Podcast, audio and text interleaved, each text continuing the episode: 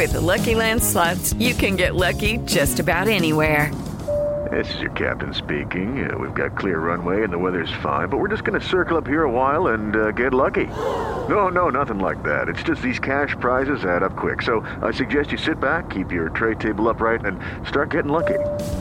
Play for free at LuckyLandSlots.com. Are you feeling lucky? No purchase necessary. Void where prohibited by law. 18 plus terms and conditions apply. See website for details. ¿Qué onda, Fortuna? ¿Cómo estás? Muy bien, ¿tú, Carlos? Ay, Fortuna, hoy en un episodio bien fuerte. Escucha esto. Siento vacío cuando él solo me usa como un lugar para depositar su semen, nos dice Clara Fortuna. Ay, Carlos, cuando sentimos tristeza, vacío, enojo, bueno, pues toda esta sensación de tristeza después del coito se le llama disforia postcoital.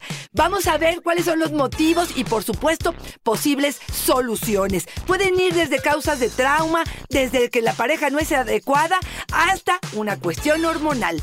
¡Comenzamos! Dichosa sexualidad. Con la sexóloga Fortuna Dicci y Carlos Hernández. Fortuna, a mí me parece el tema de hoy algo muy relevante. Vacío sexual. ¿Qué sucede en nosotros? ¿Qué sucede en el entorno cuando tenemos esta sensación de que un momento de máximo placer, un momento que tendría que ser de intimidad, de conexión, de abandonarnos, de mostrarnos como somos, se vuelve el peor de los remordimientos o se vuelve el momento más incómodo de nuestra vida? A ver, escuchándote, empiezo a detectar un problema. Venga. La gran expectativa que hay sobre el encuentro. Porque si me lo pones como lo acabas de decir, el gran momento de intimidad, de conexión, que tendría que ser a lo que aspiramos, pero a veces no estamos de humor, Carlos, o el otro no está, o, siento una necesidad de otras cosas, o hormonalmente estoy funcionando de una forma, y eso me hace sentir este vacío, esta duda, este cuestionamiento, y entonces como no aplica todo lo que estoy esperando que suceda, entonces viene una tristeza profunda que puede traducirse en un llanto, en paralizarse y no poder lograr, por ejemplo, el orgasmo, en sentir una necesidad de huir de la cama, de irme al baño a llorar o simplemente a decir, híjole, tengo que cuestionarme con quién estoy. Te escucho la primera pregunta que o participación de la gente que, que, tuvo el día de hoy y pienso, bueno, pues lo tiene perfectamente identificado. O sea, me siento usada y él deposita el semen en mí y entonces siento vacío. Claro, corazón, ¿qué te está faltando? ¿Qué está faltando antes para sentir que este encuentro erótico tiene una base, no sé si es amorosa, de cuidado, de procuración, de bienestar, de satisfacción para ti. Si él va y deposita el semen dentro de tu vagina y no te procura en un orgasmo, no te acaricia, no te besa, no toma en cuenta tu orgasmo, no sabe si tienes un orgasmo o no, probablemente se para, casi casi se sube los pantalones y se va a su casa o a otro lugar, tira el condón y ni siquiera procura el espacio donde están, pues claro, no te tienes que preguntar por Claro. qué estás sintiendo ese vacío, sino por qué te estás permitiendo vivir esta experiencia con este hombre. Y fíjate, escucho la respuesta que nos das Fortuna y me parece bien acertado lo que nos comentas, ¿no? Mucho esta expectativa que debemos de redimensionar de acuerdo a lo que para nosotros es importante. Y también, Fortuna, oigo que mencionas varias veces la palabra orgasmo. A mí me parece que orgasmo se ha vuelto justamente una expectativa bien alta. Cuando, cuando dices, por ejemplo, si no estás consiguiendo el orgasmo, si no, si no se ocupa de tu orgasmo, Fortuna, ¿qué es orgasmo para ti? Porque hemos comprado mucho la idea del orgasmo de lo demás o de estas construcciones que hemos hecho del orgasmo.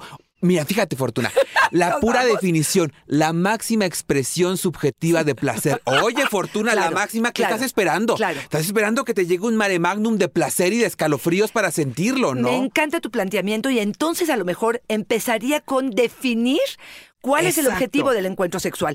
Para mí, ¿qué es satisfacción sexual? Porque fíjate, tú me definiste el orgasmo con tu explicación como la tienes. Y yo te diría que probablemente el orgasmo para mí sería la relajación de la tensión erótica. Y te podría decir que tiene que haber un bienestar, una satisfacción después de este encuentro erótico, tengas o no tengas orgasmo. Y entonces ahí sí te diría, si después la sensación que te queda es de vacío, es de tristeza, es de insatisfacción, es de incongruencia con lo que estoy viviendo, en sentirme un objeto, algo anda mal ahí. Y qué bueno que estás escuchando este podcast y que se lo podrías mandar a alguna amiga que te diga, híjole, es que no le estoy encontrando el chistecito al sexo, porque me parece que es ahí donde está detonando esta situación. Y ahí entonces nos quedamos con varias tareas, Fortuna, resignificar nuestro placer y decidirlo de acuerdo a nuestro propio parámetro y definir para nosotros qué es un orgasmo y cómo debería sentirse para que este placer a mí me represente un bienestar. Ojo, lo que tú siempre nos dices, Fortuna, si se siente mal, está mal. Claro, y créansela, porque uno de los problemas es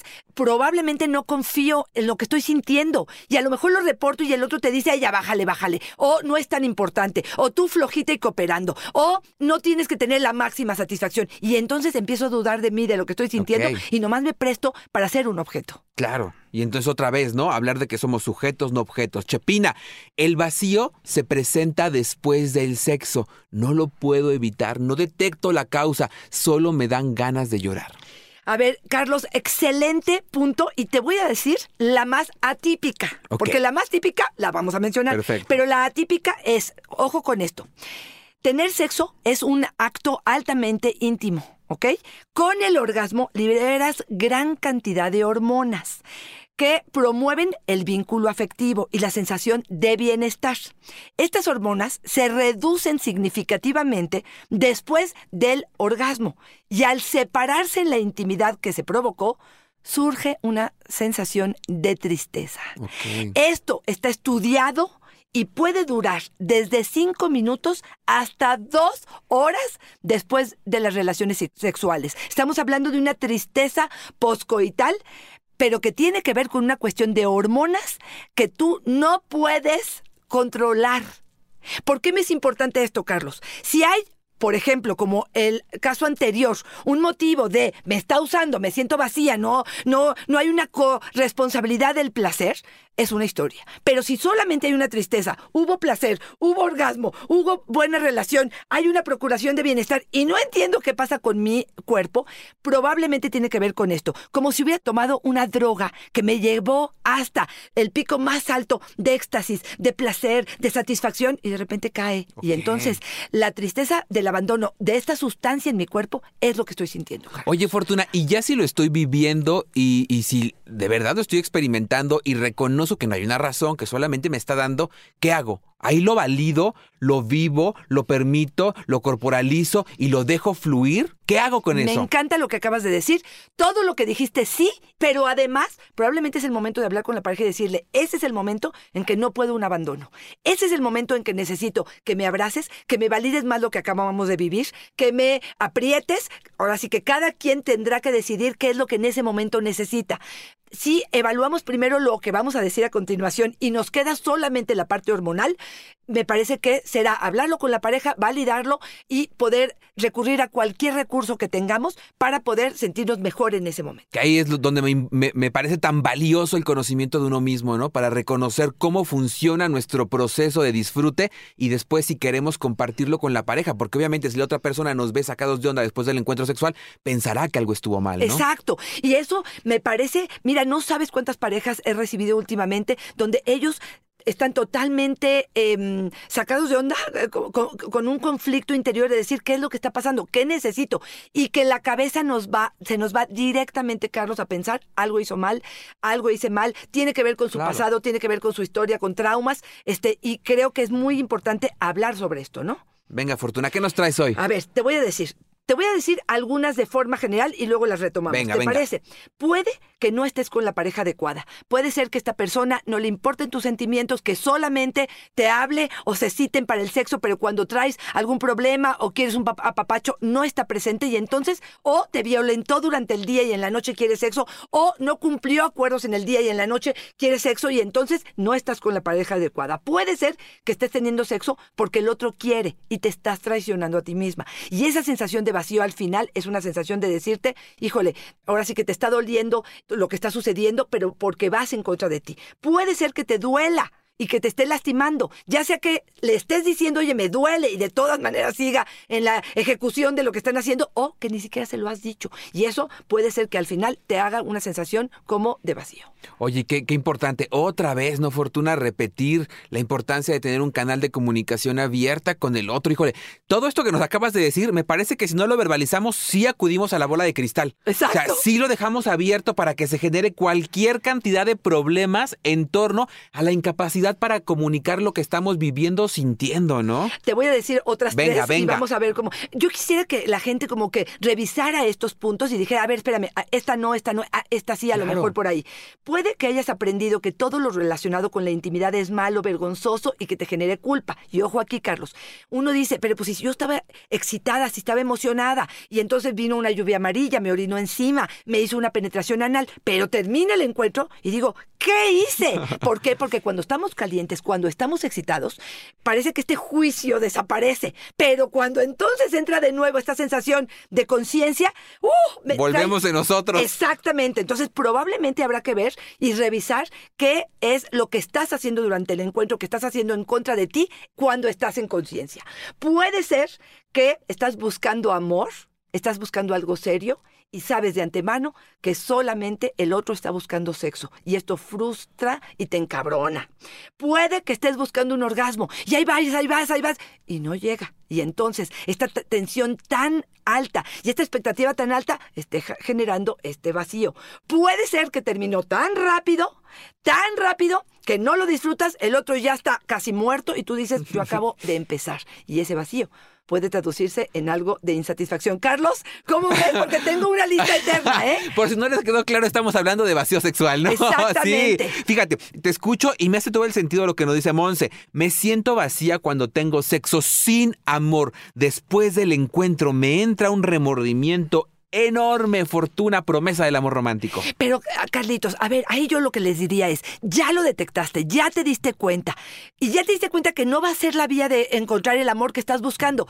¿Para qué te vuelves a meter en el mismo? Es como, me tropecé varias veces con la misma piedra, no manches, no aprendes. Y ahí eso hay que revisar, ¿no, Fortuna? Hay que revisarlo todo, desde por qué nos estamos vinculando de esa forma, por qué nos estamos exponiendo a ese estímulo. Es donde los, en este caso, los sexólogos, los terapeutas dicen, escucha. Escucha qué te está diciendo tu acción. Haz una pausa. Escucha qué te está diciendo la emoción que se expresa después del encuentro sexual y que te hace sentir tanta incomodidad. Algo ahí hay que escuchar, pero luego, Fortuna, no queremos prestar atención porque es un camino complicado. Claro, porque fíjate, en el caso de ella, por ejemplo, le diría, corazón, además, mientras más te acuestes, probablemente menos vas a encontrar lo que estás buscando, que es el amor. Es como la mariposa, ¿no? Que se te escapa, Claro. nada más la quieras atrapar. Aguas, porque la creencia de que a través del sexo vas a lograr amor, me parece que te estará regresando, ahora sí que podrida en las manos. Ahí te van otras. Los problemas corporales, Carlos. Me siento gorda, fea, con pene chico, este, lo que tú quieras. Y esto lo que hace es hacerme sentir que al final me quedo en deuda con el otro. Se la debo. Ok. Oye, Y está entonces bueno viene, ese. viene este vacío, esta sensación de incomodidad al respecto. Por ejemplo, mi pobre desempeño sexual. Te la voy a voltear ahora y te voy a decir, este hombre que duró poco, que tiene el pene pequeño, que no dio placer, que no alcanzó a dar el orgasmo, viene esta sensación de vacío al, al final de decir, chin. Otra vez fracasé. O incluso una erección. No pude concluir la eyaculación porque se bajó el pene y bueno, viene un vacío tremendo de decir, chin, reitero lo mal amante que soy.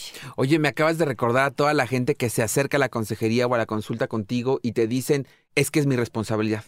Ante cualquier problemática es mi responsabilidad. Si no tuvo erección, es mi responsabilidad. Si no consiguió orgasmo, es mi responsabilidad. Si no, todo es mi responsabilidad. Me parece que es un indicador, ¿no? Si nos estamos dando cuenta que nos responsabilizamos por la salud sexual, por la sexualidad en general de la otra persona, tal vez estamos ahí en un foco rojo de que estamos experimentando alguna forma de vacío sexual y que es un muy buen momento para pedir apoyo, ¿no? Por supuesto que, que sí, Carlos. Y, y quiero decirte que también el sexo es un evento desencadenante.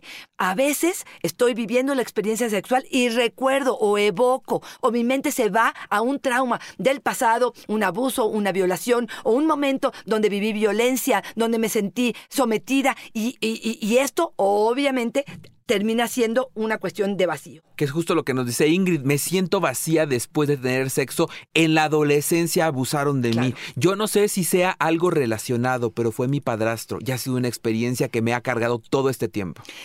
Qué doloroso y qué tu cuerpo está hablando, Carlos. Le está diciendo foco rojo, bandera este, roja. Aquí hay algo que atender, aquí hay algo que no está sano, aquí hay algo que me está llamando la atención. Ahora, ya expusimos algunos de los motivos que pudieran estar generando este vacío. Recuerden esta disforia sexual poscoital, que es el nombre técnico que puede existir. Ahora, ¿qué hacemos? Porque no los voy a dejar aquí.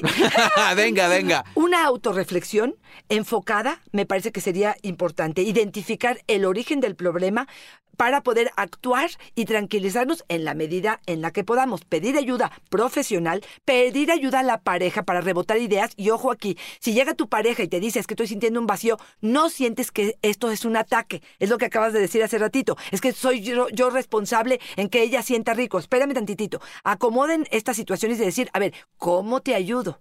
¿Qué puedo hacer yo para que este vacío no se sienta tan profundo? Em, podemos establecer algunas técnicas de después, de antes, eh, podemos prender la luz, podemos apagarla, podemos, lo, podemos poner algún recurso de los sentidos, por ejemplo, algo que se huela o algo que se escuche, lo que cada quien necesite y también para eso están los profesionales que podemos ayudarles a encontrar esto. Pero la idea es garantizar el bienestar de la pareja. Y si está ese vacío, créeme que no la estamos pasando padre. Entonces, identificarlo es el primer paso. Pedir ayuda profesional si se nos está yendo de las manos. Y si no, pedirle a la pareja qué es lo que podemos hacer juntos para generar este bienestar. Y justo leyéndote pienso que debemos tener como pareja un montón de herramientas que no estoy tan claro que todos tengamos para poder solucionarlo. Creo que sí es importante también ser honestos con nosotros y con nuestros vínculos.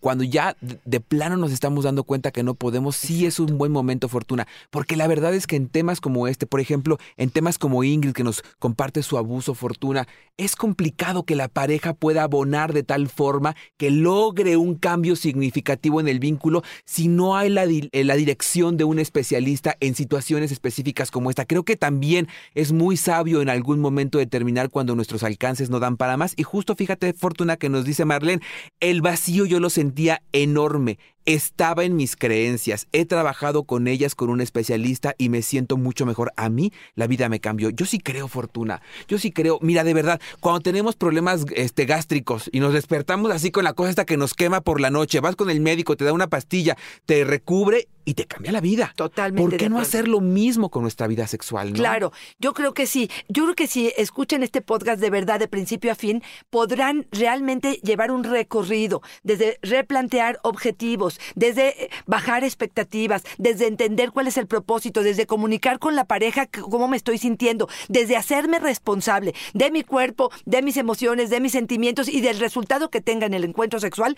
para hacer que este encuentro genere bienestar. Dimos una lista enorme de posibilidades de este vacío. Espero que alguna pueda darte respuesta y si no, o con todo y ella, búscanos para poder eh, realmente quitar ese vacío y llenarlo con sentido, sentido eh, de placer, el derecho al placer que me parece que sería indispensable, Carlos. Fortuna, y yo me despido de verdad haciendo énfasis en la empatía, Fortuna, en hacer equipo en que cuando detectemos qué está pasando, en lugar de pelear, en lugar de discutir y en lugar de echarnos las culpas, nos sumemos a buscar soluciones. Dimos hoy un montón, diste muchas opciones para conseguirlo, Fortuna. Tal vez no es una, son varias, pero me parece que el camino sí se vuelve más llevadero cuando entendemos y nos ponemos en el lugar del otro, este ejercicio de alteridad, de saber qué está sintiendo, de escucharnos, de saber lo que la otra persona está necesitando y ver hasta qué punto yo puedo solidarizarme para entonces encontrar un mejor camino para ambos, ¿no? Recuerden que estamos Carlos, como yo, listos para escucharlos. Contáctenos para poder hacer una sesión